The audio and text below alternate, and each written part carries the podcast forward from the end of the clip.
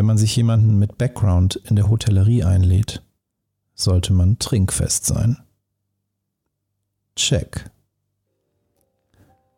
Diese Woche zu Gast bei Ausgesprochen Ausgetrunken war Janina Felix. Coach, Trainerin, Speakerin. Ausgesprochen Ausgetrunken. Der Podcast für souveränes Auftreten mit dem Rampen-V. Und das bin ich. Mein Name ist Dr. Thomas Akokulis und ich bin der Rampen-V. Und diese Woche zu Gast war Janina Felix. Eine Frau, die Führungskräften hilft, zu besseren selbigen zu werden. Unter dem Titel Leadership as a Service. Janina kommt aus der Hotellerie und hat gelernt, was es bedeutet, Gäste zu betreuen. Und deswegen freue ich mich ganz besonders über Komplimente wie du bist ein guter Gastgeber und ich habe mich wohl bei dir gefühlt. Das ist schön, denn von einem Menschen, der das nicht nur aus Gefühl, sondern auch aus fachlicher Sicht beurteilen kann, ist das ein ganz besonderes Kompliment. Und dieses Kompliment beruht auf Gegenseitigkeit, denn Janina ist ein fantastischer Gast. Janina hat Essen mitgebracht.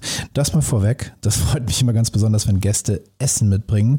Und sie hat extra Dips gekauft und frisches Brot. Und so konnten wir Weinchen mit frischem Brot und Dips genießen, wie Weinchen fast am schönsten ist.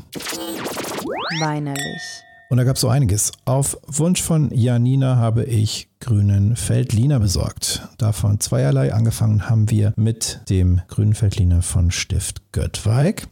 Einem Wein, der sehr frisch, sehr knackig daherkommt mit einer Säure von 5,3 Gramm und einem Restzucker von 1,4 Gramm. Das ist sportlich und knackig frisch im Glas. Da merkt man auf jeden Fall die Säure und es war ein guter Opener, weil wir dazu gegessen haben.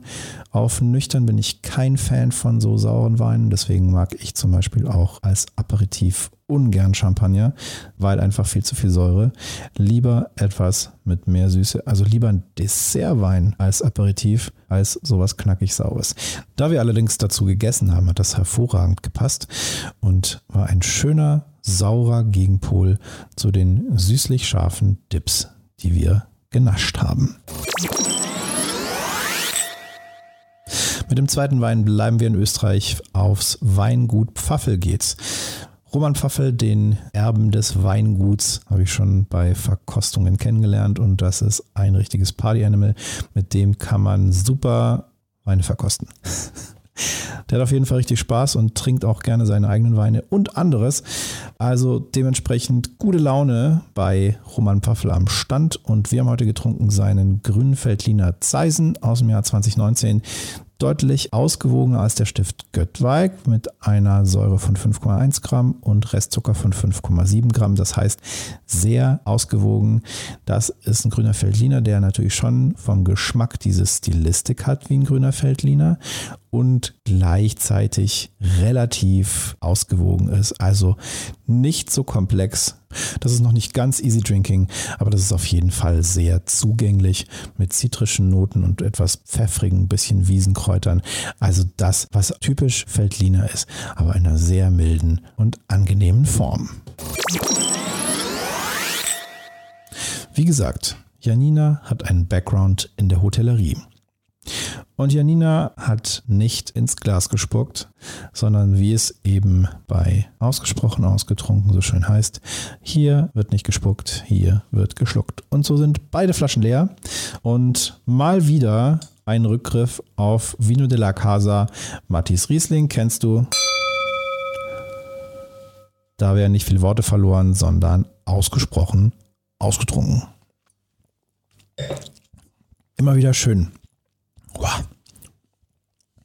So eine frische Säure nach einer Weinverkostung ist immer gut. Stahliger Riesling putzt den Gaumen. Das heißt, wenn du mal keine Zahnpasta zur Hand hast, nimm einfach einen stahligen Riesling, Zahnbürste und Vollgas.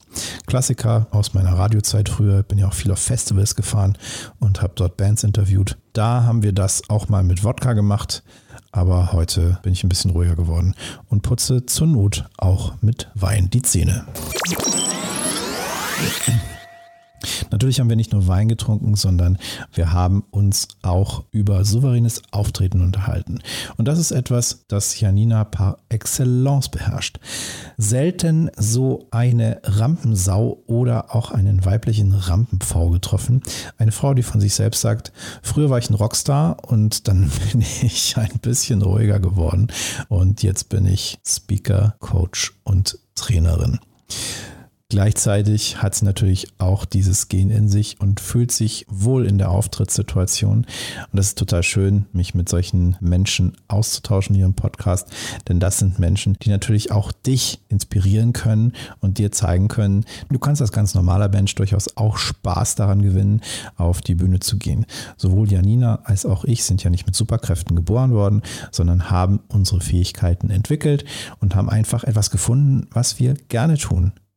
Und das ist auch so einer der Ansatzpunkte, den wir gefunden haben, wie man wirklich souverän auftreten kann. Nämlich dann, wenn man etwas tut, was man wirklich liebt und aus Überzeugung tut. Das ist ein ganz wichtiger Punkt, ein ganz wichtiger Ansatzpunkt auch in der Veränderungsarbeit, sowohl in Trainings, also in Gruppensettings, als auch im Einzelcoaching. Und noch ein Punkt, der ganz wichtig ist, Janina schreibt sich auf die Fahne und das ist auch eine geschützte Marke Leadership as a Service. Sie kommt aus der Hotellerie und da weiß sie, wie Service funktioniert und das bringt sie nun Führungskräften bei. Und wir haben uns darüber unterhalten, denn auch für mich ist das ein wichtiger Punkt, den ich in Seminaren immer wieder gerne ansetze, nämlich dann, wenn es darum geht, wie man denn als Führungskraft wirklich sinnvoll seine Mitarbeiter führt. Nachhaltig, und so, dass alle, Achtung, Buzzword, empowered werden. Und da waren Janina und ich uns einig, das läuft nur in dem Moment, in dem man Wertschätzung vermittelt und in dem man als Leader vorangeht und nicht als Boss sich auf ein Podest stellt und sagt, du musst jetzt für mich arbeiten und ich stehe hier und gucke dir zu, sondern als Leader, der vorausgeht, sich die Ärmel hochkrempelt und zeigt, ich packe mit an und wir können gemeinsam diese Ziele erreichen. Das ist etwas, was Mitarbeiter wahnsinnig motiviert und ihnen die Chance gibt, sich weiterzuentwickeln im Schutze, in der Verantwortung des führenden Leaders, der vorausgeht. Und gleichzeitig ist es wichtig, ihnen auch Verantwortung zu geben, ihnen das zuzutrauen, ihnen etwas anzuvertrauen. Also sicherlich nicht das ganze Unternehmen, aber Teilaufgaben, für die sie volle Verantwortung haben, also kleine Sub-Leader sind, wenn du so willst zum Beispiel eine Abteilung leiten, ein Projekt leiten, was auch immer, und du ihnen wirklich vertraust, was nicht heißt, dass sie dir als Führungskraft nicht auch reporten können. Und das sollen sie auch. Gleichzeitig ist es wichtig, dass du bereit bist, die Verantwortung dafür abzugeben und dich zu trauen, ihnen auch etwas anzuvertrauen. Schöne und gleichzeitig wichtige Gedanken in einer Arbeitswelt, die sich stetig verändert und die jetzt die Basis schafft, zumindest in vielen Bereichen, dass das auch möglich werden kann. Denn lange Jahre war das nicht möglich und wir hatten diese klassischen Strukturen, die es, und da waren wir uns einig aus unserer Trainingserfahrung, heute hauptsächlich noch im Mittelstand gibt, da wo inhabergeführte Unternehmen seit vielen Jahren oder auch Jahrzehnten die gleichen Strukturen haben und man das eben so macht, weil man das immer so gemacht hat. Der Punkt ist, dass nachwachsende Führungskräfte das so nicht mehr wollen. Also wenn wir über Generation Z sprechen, dann ist es definitiv so, dass da eine Sinnhaftigkeit in der Arbeit eine absolute Voraussetzung ist dafür, dass diese Arbeitskräfte, sofern sie gut sind, überhaupt bereit sind, für dieses Unternehmen zu arbeiten. Das heißt, wenn du dein Unternehmen auf die Zukunft vorbereiten willst und dein Unternehmen nach vorne bringen und die bestmöglichen Strukturen schaffen, damit junge Nachwuchsführungskräfte auch Lust haben, in deinem Unternehmen zu arbeiten, dann schaffst du das, indem du mit einem guten Beispiel vorangehst und Strukturen schaffst, in denen sie Verantwortung übernehmen können, sich entfalten können und ihr gleichzeitig gemeinsam an einer großen Mission und einer großen Vision arbeitet. Ein gutes Beispiel dafür ist Apple. Steve Jobs hat es geschafft, trotz seines Rufs, der ja nicht unbedingt der beste war als Chef, war ja den Berichten zu folgen sehr streng und sehr konsequent und sehr hart auch manchmal. Und gleichzeitig hat er es geschafft, dass trotzdem so viele Menschen für dieses Unternehmen arbeiten wollten. Einfach weil er sie mit seiner Vision von einer Welt, die durch Apple-Produkte besser wird, angefixt hat, angezündet hat und sie dadurch motiviert hat, gemeinsam mit ihm an diesem Projekt zu arbeiten. Und das kannst auch du tun. Dafür ist eine Sache als Voraussetzung sehr, sehr wichtig. Um Menschen mit einer Vision, mit einer Mission zu inspirieren, musst du natürlich als Unternehmer, als Führungskraft wissen, was ist deine Mission? Was ist deine Vision? Was möchtest du in die Welt bringen? Was möchtest du hinterlassen am Ende deines Lebens? Und das hat einen doppelten Effekt. Nicht nur, dass du dadurch deine Mitarbeiter ganz anders motivieren und empowern kannst, wenn du ihnen die Chance gibst, mit dir gemeinsam an dieser Mission und dieser Vision zu arbeiten, sofern du ihnen auch in Teilbereichen Verantwortung anvertraust, sondern es sorgt auch dafür, dass du ganz anders souverän auftrittst, nämlich als ein Leader, der weiß, wo er hin will.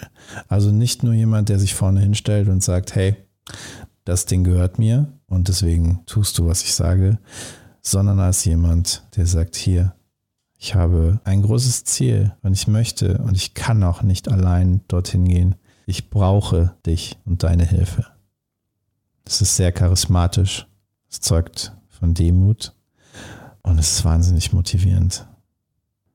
Wenn du Menschen motivieren möchtest, mit dir zur See zu fahren, dann erkläre ihnen nicht, wie ein Schiff funktioniert, sondern lehre sie die Sehnsucht des Meeres. Und wenn du jetzt Lust bekommen hast, deinen Mitarbeitern die Sehnsucht des Meeres zu zeigen, dann habe ich was für dich.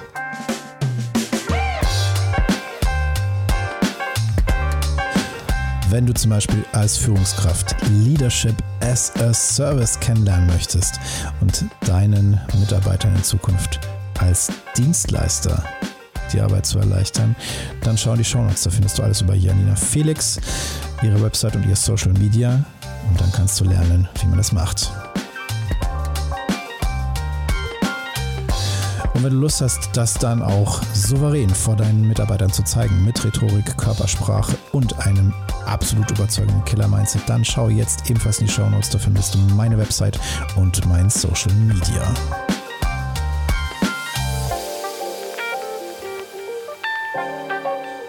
Und jetzt brauche ich deine Hilfe. Wenn dir das gefallen hat, dann like, teile, abonniere den Kanal und schrei es in die Welt hinaus. Und wenn dir das richtig gefallen hat, richtig, richtig, richtig gut gefallen hat, dann sag deiner Mutter Bescheid. Das war ausgesprochen ausgetrunken. Mein Name ist Dr. Thomas Akopolis. Ich bin der Rampenfrau und diese Woche zu Gast war Janina Felix. Jetzt gibt es noch eins zu tun, nämlich sei dein eigener Oberkellner. Wenn du jetzt nichts im Glas hast, dann Flasche auf, rein damit. Vollgas, Luft aus dem Glas, Spaß. Nächste Woche geht's weiter mit Patrick Kruhl. Bis dahin, gönn dir reichlich, Gruß daheim.